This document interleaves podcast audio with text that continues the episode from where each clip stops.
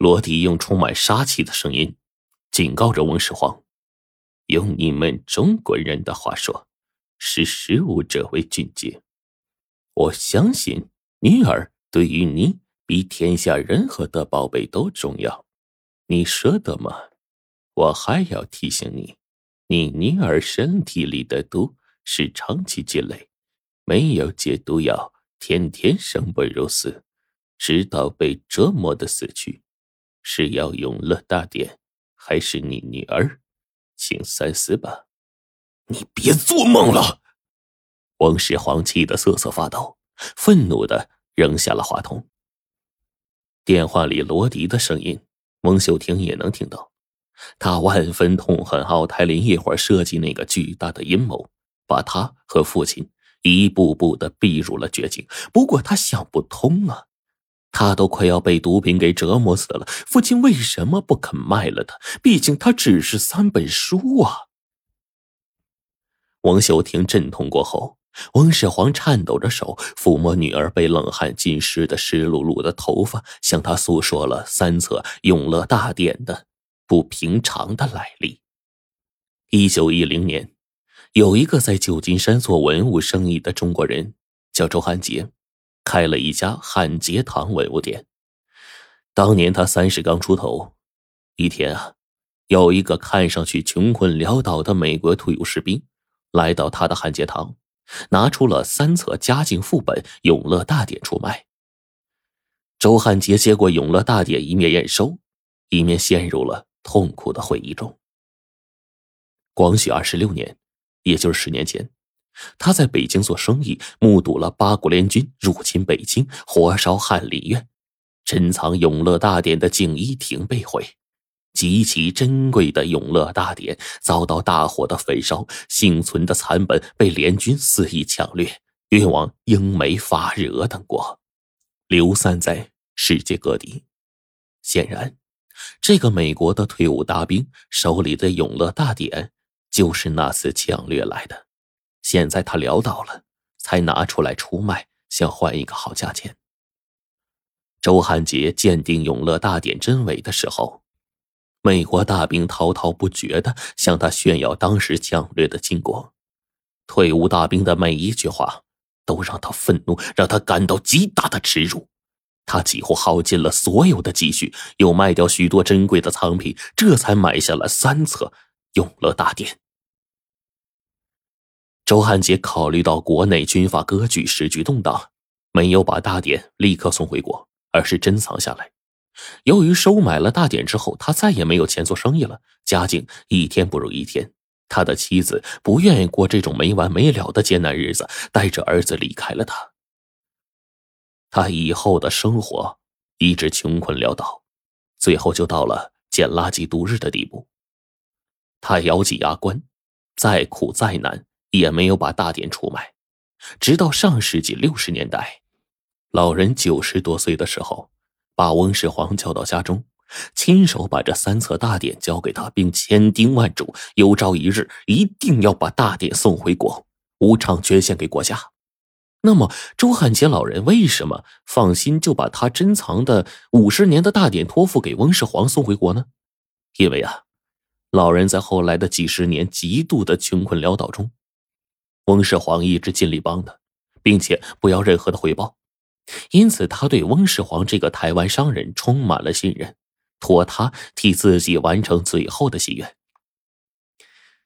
当时翁世皇向老人承诺说，哪怕丢了命，也要把大典送回国。如今，算来周汉杰老人从那个美国的老兵手里买下大典，立志让他回归祖国，已经近百年了。可是因为各种原因，翁世皇仍然无法实现老人的愿望，内心感到十分的痛苦。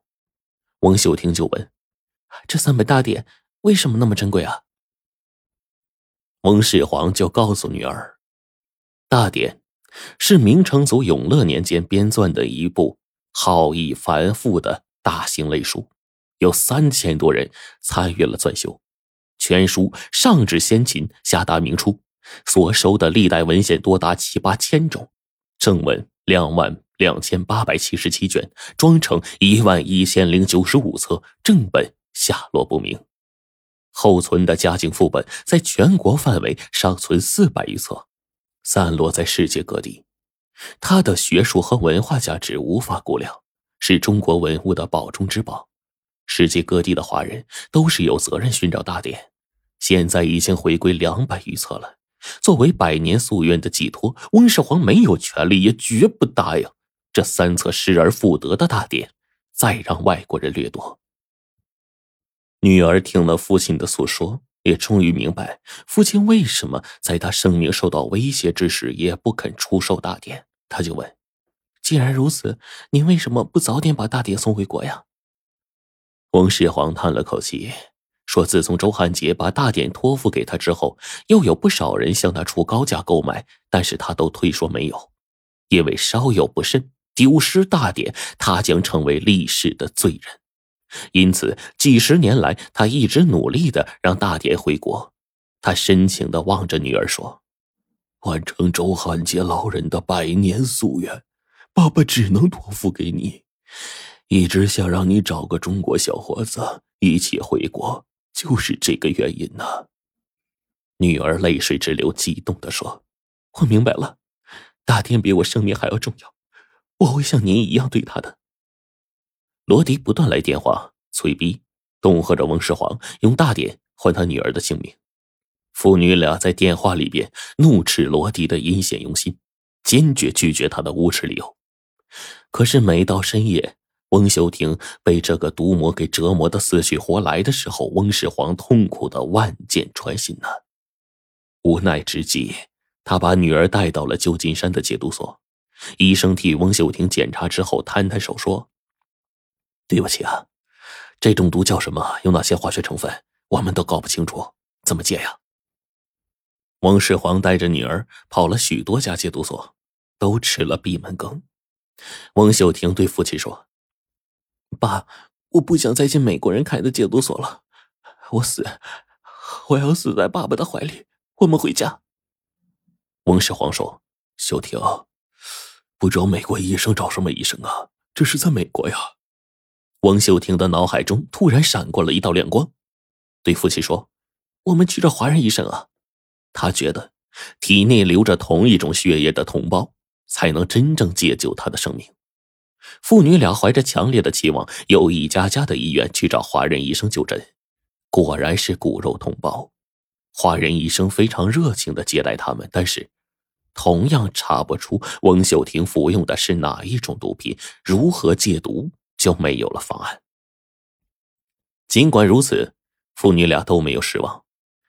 终于在一家医院里找到一名大陆来的医生，他叫夏风，世代中医，二十八岁，医学博士，来旧金山进修。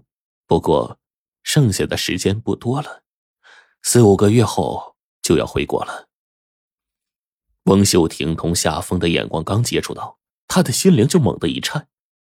夏风穿着洁白的大褂，棱角分明的脸上，眼光是清亮温和的。